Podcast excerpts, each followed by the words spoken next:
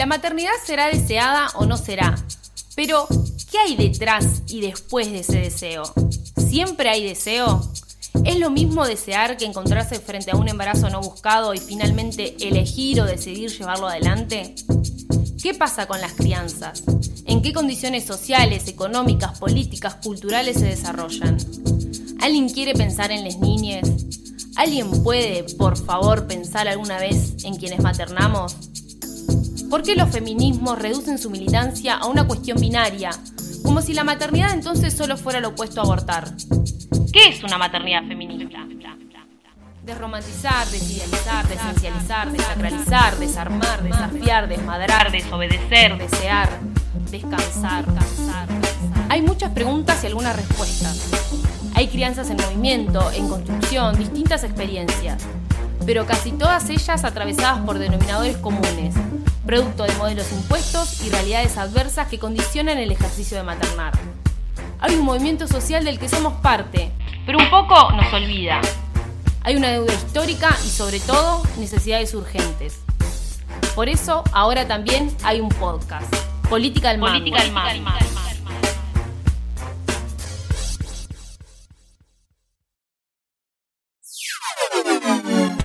Estás escuchando un podcast de la pecera.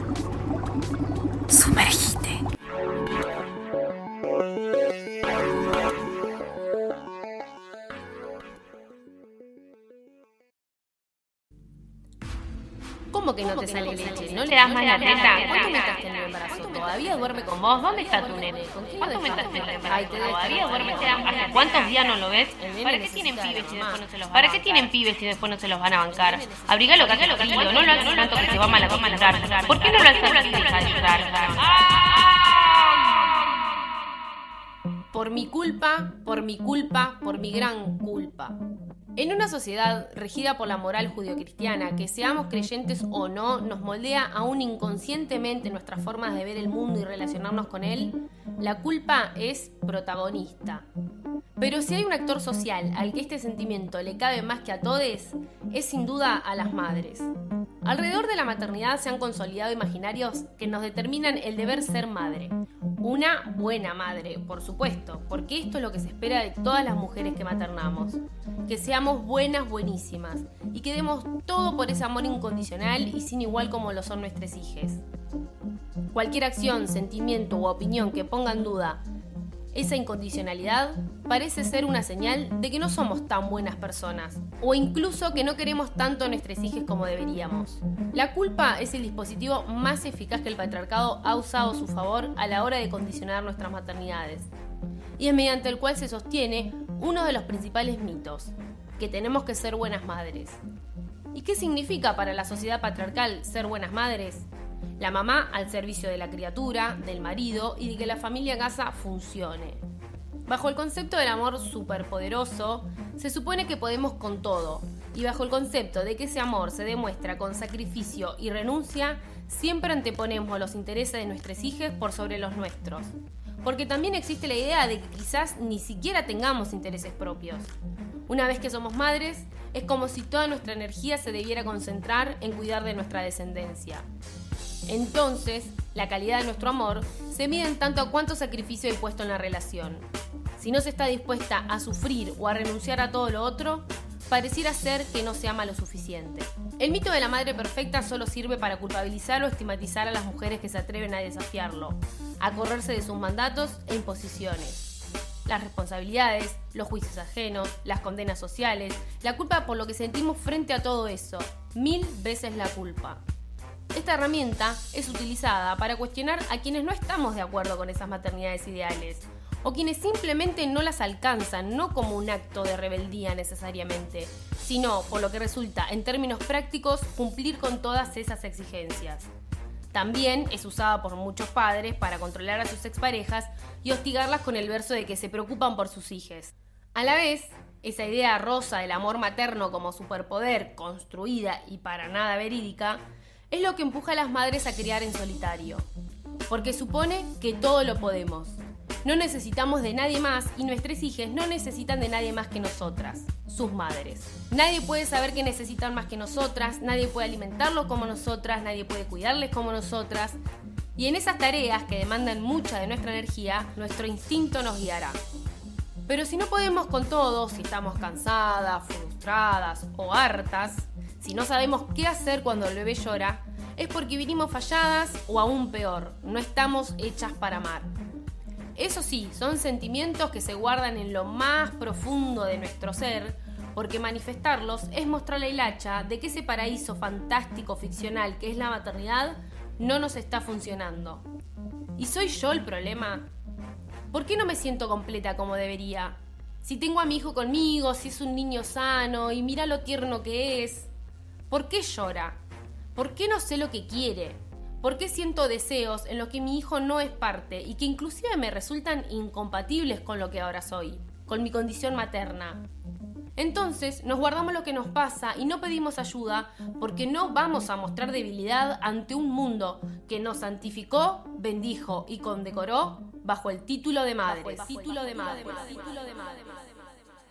La diada madre-hijo e surge bajo el modelo de la pareja formada por la Virgen María y el Niño Jesús, una pareja sagrada, en la que el padre prácticamente no importa y la madre solo lo hace en función de ese niño, para cuidarlo desde un amor incuestionablemente poderoso, dándolo todo en esa relación basada en sacrificio, incondicionalidad y complementariedad. Pero virgen, ¿eh? Nada andar metida en cosas raras que impliquen placer. El instinto materno es una construcción cultural para diferenciarnos del hombre e imponernos el destino único de las mujeres. Este supone que venimos programadas y listas para cuidar de otros y que nadie puede hacerlo tan bien como nosotras. Aunque a la hora de opinar están los hombres listos para dar su palabra sabia. Porque cuando maternás parece que tenés colgado un cartel que dice, por favor, dame tu maldito consejo que habilita a todos a entrometerse en donde nadie les pidió. Y somos las mujeres las que vinimos al mundo a cuidar, pero de un buen tiempo a esta parte han sido los hombres los que, a través de la ciencia y la medicalización, han indicado cómo se debe gestar, parir, amamantar y criar. Incluso han escrito libros, manuales y tutoriales que nos enseñan cómo hacerlo. Raro todo. El instinto no existe, lo que puede existir es una conexión con nuestros hijos producto del vínculo afectivo construido subjetivamente, que nos genera la confianza para poder saber qué hacer en determinados momentos. Confianza que debemos defender ante quienes siempre nos han querido arrebatarla, desafiando lo que nos quieren imponer como lo correcto, promulgado por la comunidad médica y sostenido por las publicidades y las revistas que nos venden la fórmula para ser madres perfectas que crían hijas perfectas.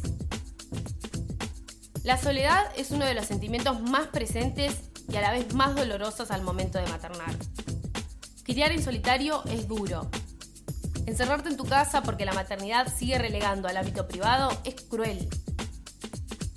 Apartarte de tus círculos sociales es triste. Relegar tu subjetividad a un décimo plano es injusto. La crianza realizada por una o dos personas en una sociedad individualista donde cada vez está más aislada se convierte en una actividad desbordante por eso, tejer redes solidarias de apoyo y acompañamiento es fundamental. Socializar la crianza y encontrar contención y compañía en otros para llevar adelante esta tarea alivia la tremenda carga que significa. Y esto no es más que rescatar los marcos comunitarios en los que se desarrollaban las crianzas antes de que la modernidad hiciera de la maternidad un ejercicio íntimo y privado, cuando esta en realidad era una tarea que se compartía, acompañaba y empatizaba en tribu. La construcción de redes de apoyo es esencial. Puede ser incluso virtual, con Internet como herramienta, y sirve de ayuda, de consuelo, de fuente de información, para escuchar o preguntar, para compartir experiencias.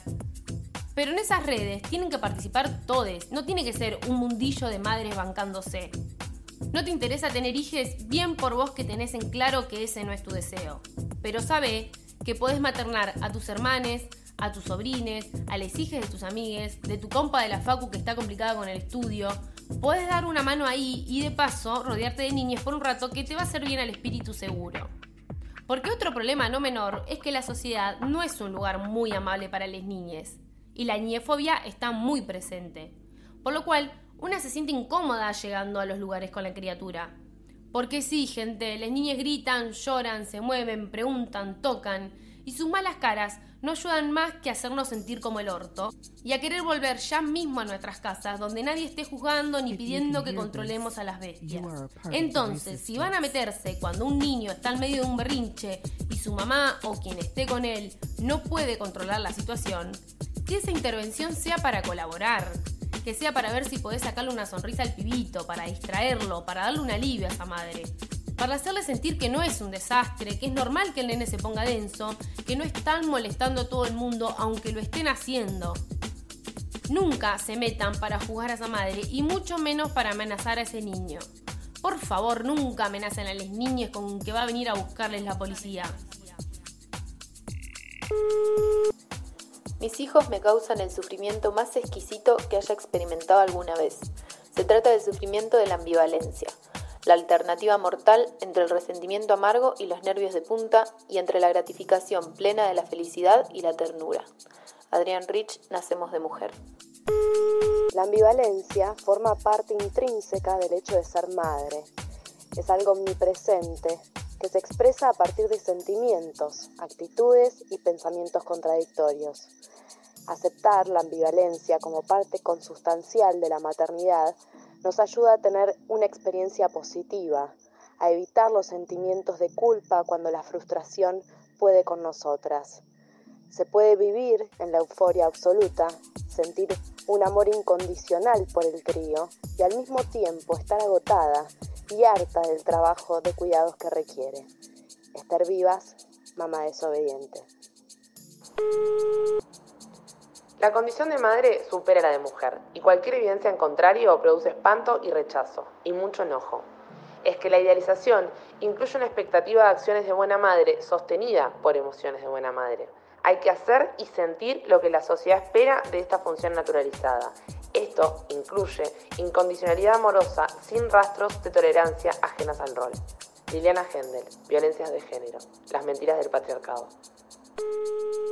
Existe el ideal y existe la empoderada imagen de la buena madre, pero no existe, ni ha existido nunca, un espacio real en el que poder hablar, expresar, hacer visible todo el dolor, la ira, la frustración que conlleva la experiencia de la maternidad, una experiencia que apenas nunca ha podido elegirse, ni siquiera ahora, puesto que no hay ningún discurso ni representación antimaternal.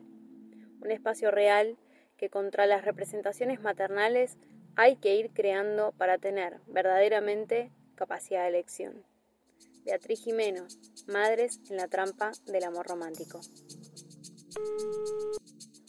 Lo único natural y eterno en la maternidad es la ambivalencia y su manifestación durante los ciclos de separación y unión con nuestros hijos que suceden continuamente. Jane Lazarre, El nudo materno. Ambivalencia estado de tener simultáneamente en conflicto sentimientos hacia una persona u objeto. Ambivalencia. Eso que tratamos de esconder muchas veces porque somos señaladas con el dedo acusador de malas madres, cuando nos hacemos cargo de que la maternidad es conflicto también. La tarea de cuidados es agotadora y sentir que ese ser depende solo de vos genera una responsabilidad enorme. Y claro que queremos escapar, volver el tiempo atrás, pensarlo dos veces antes de meternos en este lío. Y eso no disminuye ni un poco el amor que podemos sentir. ¡Qué horror! ¿Cómo va a decir que se arrepiente de sus hijos? Bueno, no nos arrepentimos de tener hijos, nos arrepentimos de ser madres y todo lo que esto conlleva. ¿Cuál es la diferencia? Pensala. Esta experiencia ambivalente no es para todas igual, depende de la realidad de cada madre y toma formas y consecuencias diversas según esto. Pero es importante asumir con normalidad las contradicciones que nos genera la maternidad y poder expresarlas sin el temor a ser juzgadas. Parece obvio, pero no lo es, y tenemos que andar aclarando que no dejamos de querer a nuestros hijos solo porque a veces no los aguantemos más o querramos estar solas o porque nuestros deseos estén más allá de ellos y que no les incluyan en todos los planos de nuestra vida. Hablar de la dimensión traumática del arrepentimiento y de la negación que puede significar para algunas mujeres no poder reconciliarse con su propia experiencia materna, nos permite poner en jaque a esta idea patriarcal de que la maternidad es lo más satisfactorio que le puede pasar en la vida a una mujer. Y para que la culpa deje de pesar tanto, es necesario desromantizar la maternidad desmitificar el mundo rosa que han pintado alrededor de ella y abordarla desde experiencias reales. construir discursos más sinceros acerca de lo que sentimos frente a esto, del subivaje emocional que implica, de las contradicciones que nos genera, porque al reprimirlos o silenciarlos, creemos que el problema es nuestro, que somos nosotras las que estamos mal. Pero al apalabrarlo y compartirlo con otras, enseguida entendemos que esto no es así, que la maternidad en sí está marcada por las tensiones internas y por la ambivalencia. Esta palabra que ha sido rescatada por varias feministas en la búsqueda de narrar experiencias más acordes a la realidad de la crianza. Entonces, así como en los vínculos sexoafectivos se dio este último tiempo una deconstrucción de sus mitos románticos y de todo el condicionamiento a la hora de relacionarnos con otros que esto representaba, la misión es trasladar estos cuestionamientos con la misma fuerza al vínculo materno. Seguir generando otros discursos, otros relatos de lo que es la maternidad. El documental Mala Madre de Amparo Aguilar, por ejemplo, va en esa línea. Con una serie de entrevistas profundas a mujeres de diferentes clases sociales de Latinoamérica y la narración en primera persona de la directora acerca de su experiencia, acompañada de una estética propia de lo que es la maternidad, con luces y sombras, con risas y llantos, con placeres y frustraciones. Pocas cosas más valorables moralmente que ser madre y cuidar aguerridamente de tus hijos. La mayoría de las representaciones sociales acerca de la maternidad, las que configuran el sentido común que determina la visión que tenemos de ella, está relatada por les hijes. Mi vieja es lo más grande que hay.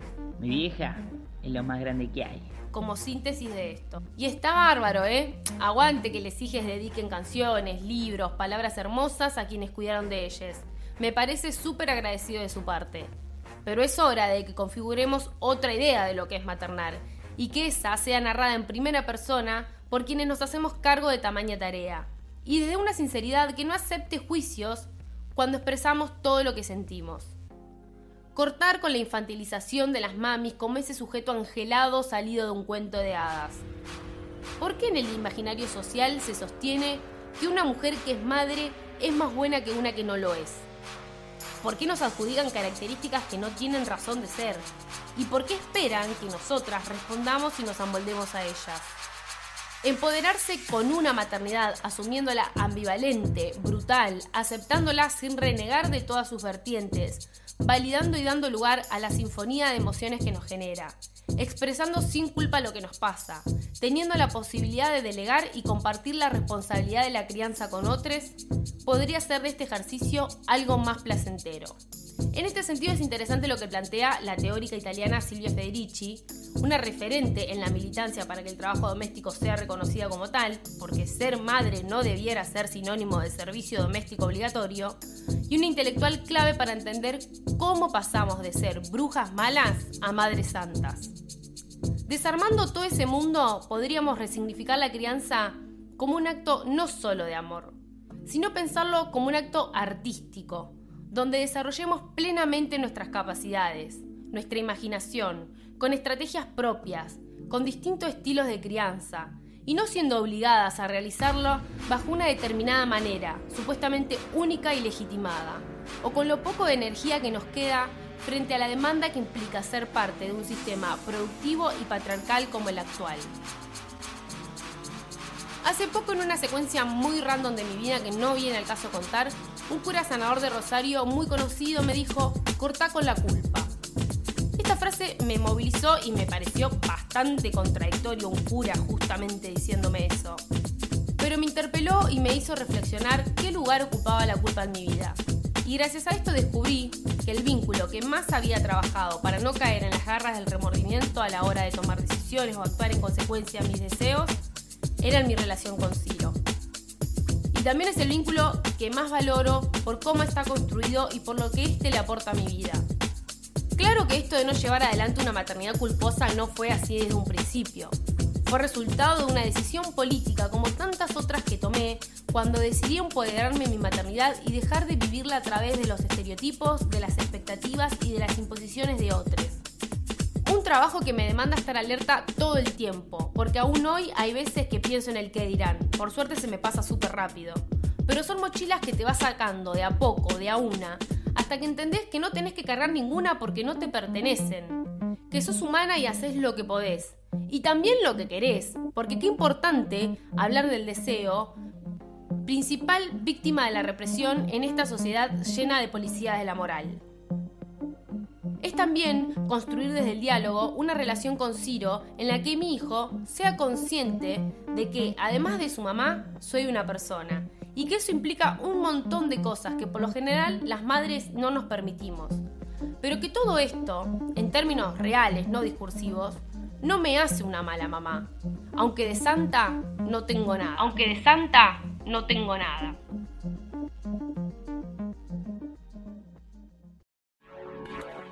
Esto fue un podcast de la pecera, contenidos originales para escuchar.